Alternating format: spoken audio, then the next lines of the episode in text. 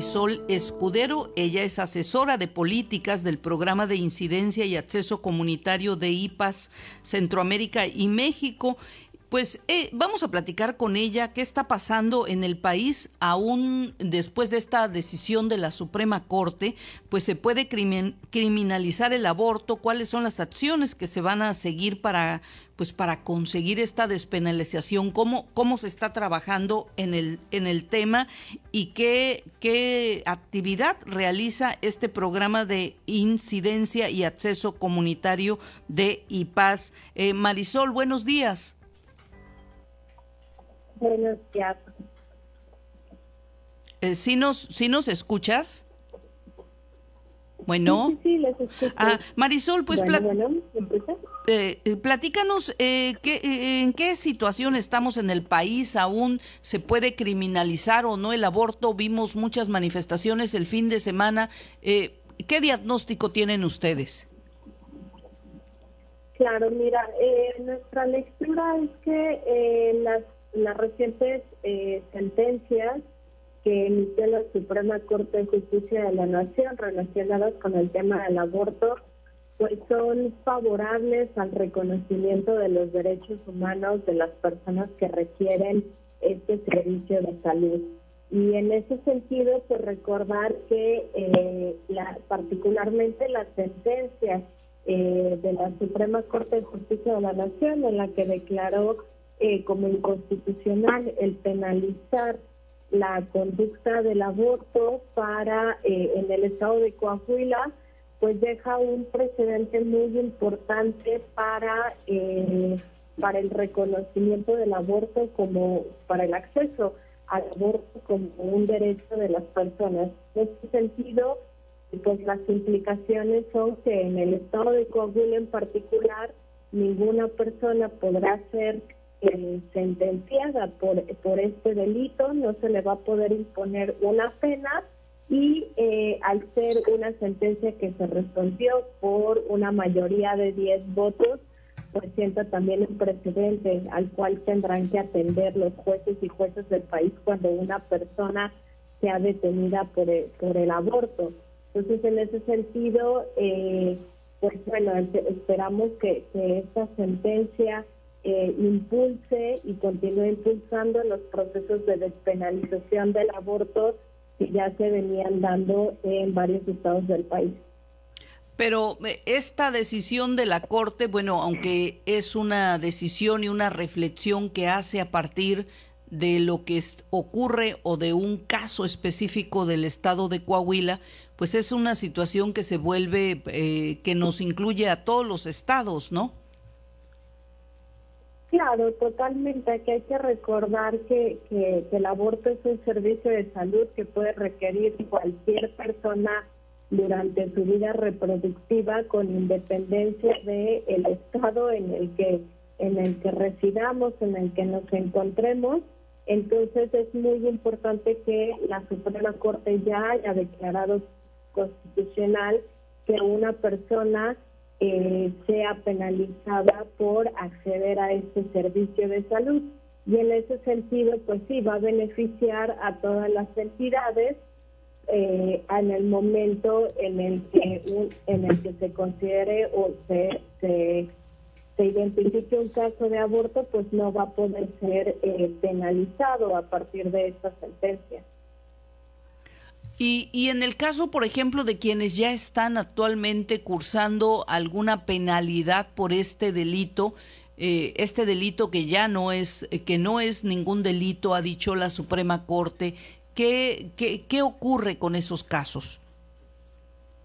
Mira, eh, en esos casos existe la posibilidad de imponer recursos eh, para que a partir del criterio de la Suprema Corte de Justicia estas personas que estén sentenciadas por aborto eh, puedan obtener su libertad. Y esto es algo que inclusive no solo eh, se está impulsando desde sociedad civil, sino las mismas, los mismos sistemas, tanto a nivel federal como local, de sistemas de defensoría pública, eh, ya están trabajando en ello, en la identificación de los casos para poder eh, proceder a apoyar a la liberación de las personas.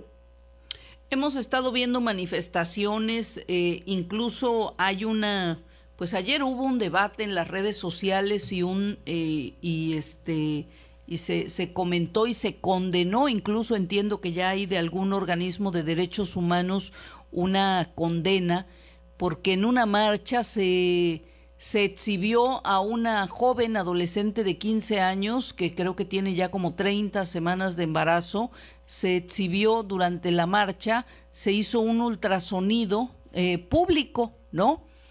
Y parece que ha, habido ya eh, muchos, eh, pues mucho rechazo a esto por tratarse de, de una menor, ¿no?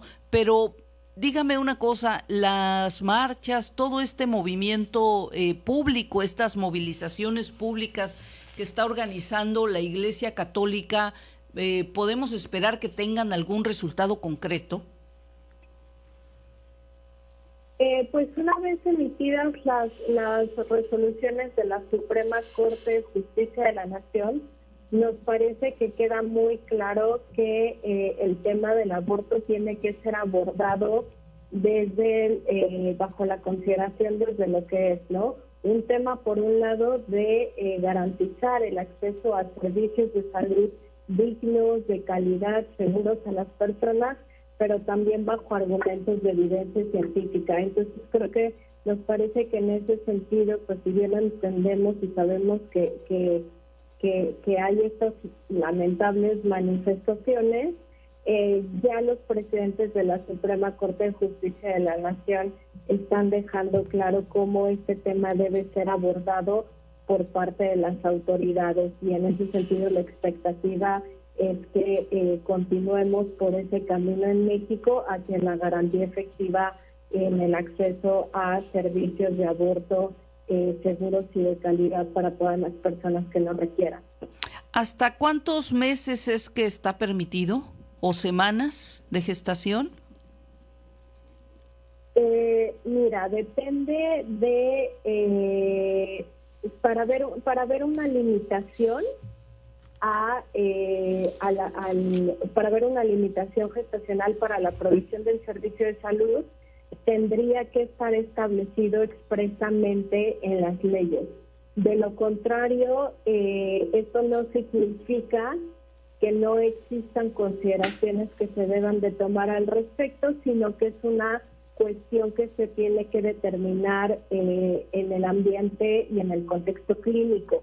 Esto es, es el profesional de la salud que brinda el servicio quien tiene que determinar caso por caso, conforme a los protocolos de atención de la Organización Mundial de la Salud, si en un caso eh, determinado es procedente o no eh, el, proceder con interrupción del embarazo. Pero solamente como antecedente, aquí recordar que justo recientemente también la Suprema Corte de Justicia de la Nación se pronunció sobre, por ejemplo, en un caso específico, en los casos de aborto por violación. Y ahí lo que dijo la Suprema Corte de Justicia es que es inconstitucional establecer un límite legal de edad gestacional, dado que la atención tiene que responder a las necesidades particulares de cada una de las personas que requiere este servicio de salud. No, pues eh, ese, esa es una, una variante, variante importante y bueno, pues todos estamos esperando en, en varios estados de la República se ha procedido ya a tomar lo que ha dicho la Corte. En Baja California, pues todavía no, y vemos que sigue habiendo, y, seguramente las seguirá habiendo, estas expresiones públicas de los grupos católicos, pues que están en contra de que se legalice la interrupción del embarazo. No sé si tú consideras que nuestros radioescuchas, eh, Marisol Escudero, deberían saber algún otro dato sobre este tema del que estamos hablando. Claro, creo que eh, si queremos platicar concretamente eh, cuál es el estado del tema del aborto en la entidad, ahí saber que eh, el aborto es legal cuando la continuidad del embarazo implica un eh, riesgo a la vida de la, de la persona embarazada, cuando fue producto de violación, eh, cuando fue producto de una inseminación artificial no consentida o cuando es resultado de una conducta culposa eh, de la persona embarazada. Y en ese sentido, pues existe un área de oportunidad de eh, mejorar su marco legal actual para permitir eh, que el aborto sea legal y esté disponible en los servicios de salud públicos, en muchos otros circunstancias que sí están previstas en otros estados, por ejemplo, cuando la continuidad del embarazo implica un riesgo